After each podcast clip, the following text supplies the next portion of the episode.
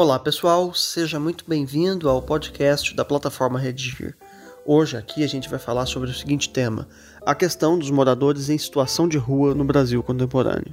No primeiro bloco, a gente vai falar sobre o tema, sobre os argumentos com os quais a gente pode trabalhar para essa dimensão do projeto textual, sobre repertório sociocultural e tese, o ponto de vista a ser defendido na dissertação.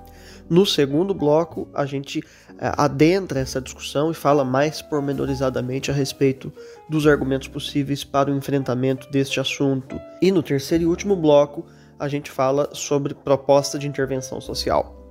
Antes de a gente começar, fica já o convite para que você assine o nosso podcast no seu tocador de preferência. Então, vamos lá. Professora Gislaine, como que a gente pode apresentar este tema aos nossos alunos para que eles possam é, ter uma ideia aí a respeito da introdução? Olá, Gustavo. Olá, alunos da plataforma Redigir. É sempre um prazer estar com vocês. Gustavo, vou apresentar o tema no mesmo instante em que já vou citar um repertório uh, colhido da literatura. Para discorrer sobre a questão dos moradores de rua, o poema O Bicho, de Manuel Bandeira, pode ser revisitado. Alguma coisa como: Vi ontem um bicho catando comida entre os detritos. O bicho era um homem. Infelizmente, Gustavo, para além da poesia da primeira metade do século XX, o Brasil uh, enfrenta diversos problemas socioeconômicos, entre os quais a vulnerabilidade dos moradores de rua. Muito bem, feita a apresentação do tema, inclusive já com esse repertório é, muito pertinente à discussão, vamos aos argumentos. Com que ideias os alunos podem trabalhar para enfrentarem essa questão? Gustavo, vou citar aqui dois argumentos. Primeiro, falta de políticas públicas que assegurem os direitos constitucionais a todos os brasileiros, entre os quais, como eu disse, o direito à moradia. E, num segundo instante, é, vou falar sobre a desigualdade social que remonta ao Brasil colônia. Com esses argumentos, a gente pode também já dar encaminhamento à tese, que é o ponto de vista que precisa ser expresso na introdução a respeito do tema, do assunto sobre o qual a gente está falando. Exato. Em se tratando de direitos constitucionais, a sociedade precisa se mobilizar e cobrar não só o cumprimento das leis, como também a efetivação das promessas feitas em sede de campanhas eleitorais. Muito bem, passamos então ao segundo bloco, no qual a gente tratará mais pormenorizadamente a respeito das discussões. Professora, de acordo com a Constituição Federal, no artigo 6, são direitos sociais, entre tantos outros direitos, a moradia. O Instituto de Pesquisa Econômica Aplicada aponta que em 2020, em março de 2020, havia mais de 221 mil moradores em situação de rua no Brasil. Como então justificar ou pelo menos explicar aos nossos alunos essa situação tão antagônica. Gustavo, há estimativas muito pouco sólidas quando se precisa quantificar os moradores em situação de rua, por motivos até bastante óbvios. Falamos de uma população que não tem localização certa, que vive como que às escondidas que, quando é encontrada, quase sempre no período noturno, se recusa a dar entrevista. A todas essas dificuldades logísticas, soma-se o fato de considerável parte dos moradores em situação de rua fazer uso de entorpecentes e sofrer, é, por vezes, de algum transtorno mental. É, de fato, há complexidades na, no estabelecimento dessa estimativa, né? Mas a pergunta é, permanece: como justificar esse sem número de moradores de rua frente à legislação que garante moradia aos brasileiros. O direito à moradia e as condições habitacionais mínimas para que se possa falar em morar com dignidade. Por exemplo, saneamento básico, acesso a deslocamento, serviços de escola, postos de saúde, etc, etc. Tudo isso compete à União, aos estados e aos municípios. Entretanto, eh, quando se tem em vista o universo de moradores em situação de rua, percebe-se que o direito à moradia não passa de mera formalidade. Programas afirmativos governamentais para a aquisição da casa própria tendentes a reduzir o déficit habitacional a preços sociais, já não atendem à demanda.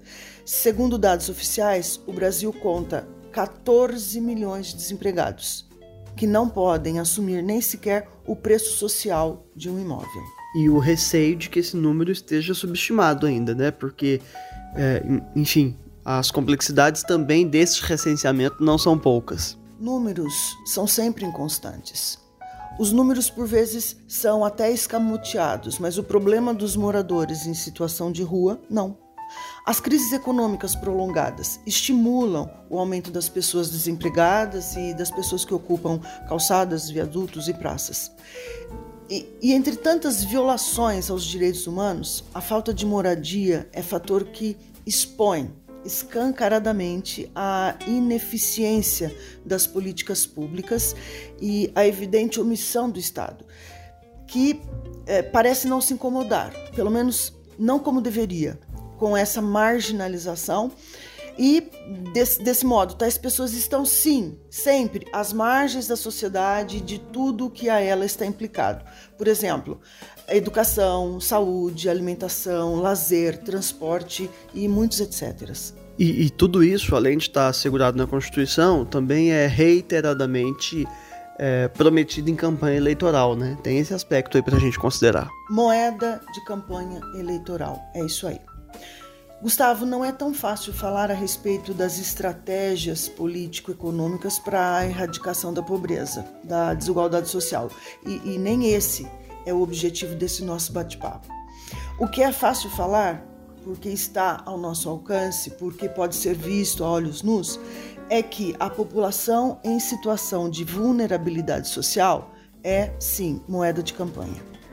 Bom, a maior parte dos brasileiros vota sem conhecer o plano de governo do candidato, né? Tem uma questão aí que é de educação é, básica mesmo. Bem lembrado, Gustavo. E se não conhecem plano de governo, não sabem o que é responsabilidade eleitoral, estelionato eleitoral, nem as consequências que essa desatenção vem trazendo para a própria população. Para não tangenciarmos o assunto, o que eu pondero aqui é o seguinte: se determinado candidato prometeu, em sede de campanha eleitoral, diminuir a população em situação de rua, como justifica, ano após ano, a população de rua aumentar sensivelmente? Pois é, e aí, ano após ano, a gente vai é, observando que é, essas promessas eleitorais acabam se restringindo ao plano do discurso mesmo, apenas. Prometem, não cumprem. E daí? Quem os elegeu? Nós? A quem cabe a cobrança? A nós mesmos. E esse cenário é corriqueiro no país. Promessas falaciosas, silêncio do eleitor e o que é pior, reeleição daqueles que terminaram o mandato com dívidas aos eleitores. Isso quer dizer que o problema da população em situação de rua, em certa medida, é, é compartilhado, né? A gente também tem aí um, um grau de responsabilidade sobre esse fenômeno. Gustavo, ainda que o meu o nosso posicionamento seja uma utopia, o problema é de todos nós e as consequências também. Aumento da dependência de drogas, dos transtornos mentais, de certo modo, da violência. Aumento, inclusive, do desemprego. É, já vamos mencionar. Há hoje pessoas com qualificação profissional específica nas ruas. Veja bem, como ela vai uh, se habilitar a uma vaga de emprego se ela não tem endereço fixo. É verdade, que fique claro que existem muitas motivações para alguém passar a ocupar as ruas, não é? Não significa que as que a gente elegeu aqui sejam é, as únicas. As complexidades aqui também são inumeráveis. Levantamentos recentes nos dão conta de que é, problemas familiares, desemprego, doenças mentais, tudo isso pode levar pessoas à situação de rua. Há ainda aqueles que foram despejados, não conseguiram pagar os aluguéis. Há os desabrigados, a chuva levou a casinha em que moravam, e, e, e então. Professora, você disse que a situação é, que aqui discutimos remonta é, ainda à colônia, quer dizer, não é de hoje que as dificuldades pelas quais passam as pessoas no Brasil estão colocadas no nosso dia a dia. É, Gustavo, tudo isso é reflexo de um processo histórico. A época do Brasil colonial houve significativa distribuição de riqueza a poucos, como sabemos, o que condenou um sem número de nativos à quase mendicância. Essa disparidade foi elemento decisivo na formação do Brasil pós-independência, do Brasil pós-abolição, em que as disparidades sociais tornaram-se mais sensíveis, mais evidentes, culminando na invisibilidade das pessoas em situação de rua, tais pessoas completamente à margem da dignidade humana. É lamentável anotar que, por faltarem políticas afirmativas de acolhimento aos desvalidos sociais, muito embora contemos mais de 70 anos de O Bicho, ainda deparamos com homens catando comida entre os detritos. Há ativistas sociais, professora, que defendem a ideia de que a população de rua devesse ocupar os imóveis desocupados. E aí, qual que é a sua opinião sobre isso? É, serviria como proposta de intervenção social, de repente? Imóveis de quem, Gustavo? Meu ou seu? Ou imóveis é, do município, do estado? Veja bem, existem imóveis fechados, imóveis desses projetos para aquisição de casa própria Comumente temos notícia de que são invadidos, depredados. Esses sim poderiam ser ocupados. Mas há imóveis também que são de fato desocupados, é, abandonados pelos donos e que não pagam seus devidos impostos ao poder público, e é sobre esses imóveis também que boa parte desses movimentos reivindicam a ocupação. Mas há abrigos destinados a essas pessoas também em situação de rua, não é, professora? Sim, é, abrigos ou depósitos de moradores em situação de rua, vamos falar a verdade. É, e esses moradores, eles não são menos brasileiros do que nós. Eles precisam morar dignamente, precisam ter um endereço fixo, é, ter assistência médica, psiquiátrica, precisam tomar banho, comer, dormir, levantar cedo, procurar emprego, voltar pertencer à cadeia produtiva. Inclusive pagar imposto, né? É verdade. Inclusive pagar impostos, é, recuperar a autoestima, passar para o nosso lado e criticar os dispositivos legais que não saem do papel. Até quando os moradores em situação de rua funcionarão apenas como moeda de campanha eleitoral, Gustavo?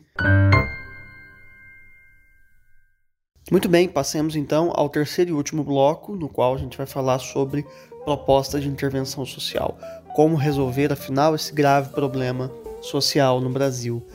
Uh, para o Enem, é preciso que se apresente neste parágrafo conclusivo agente, ação, modo meio, efeito e o detalhamento de pelo menos um desses elementos válidos.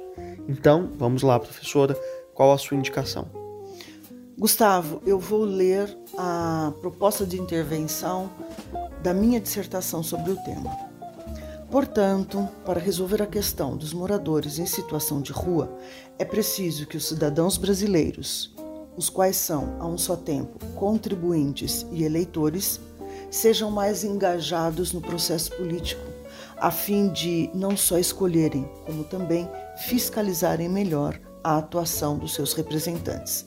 Haja vista o fato de que as casas legislativas competem apresentar, discutir, e viabilizar projetos que contemplem o bem-estar de todos os brasileiros.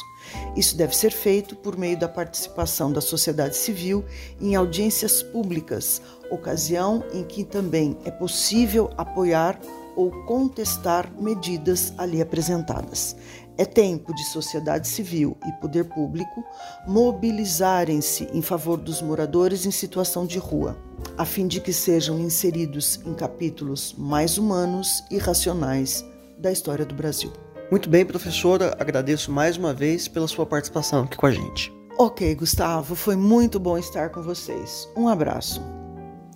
Antes de me despedir, fica mais uma vez o convite para que você assine o nosso podcast no seu tocador de preferência.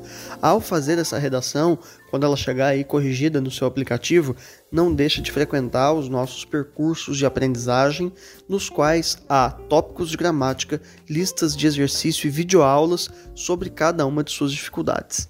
No site há também uma redação modelo sobre este tema, na qual você pode se inspirar. Então é isso aí, um abraço e até a próxima.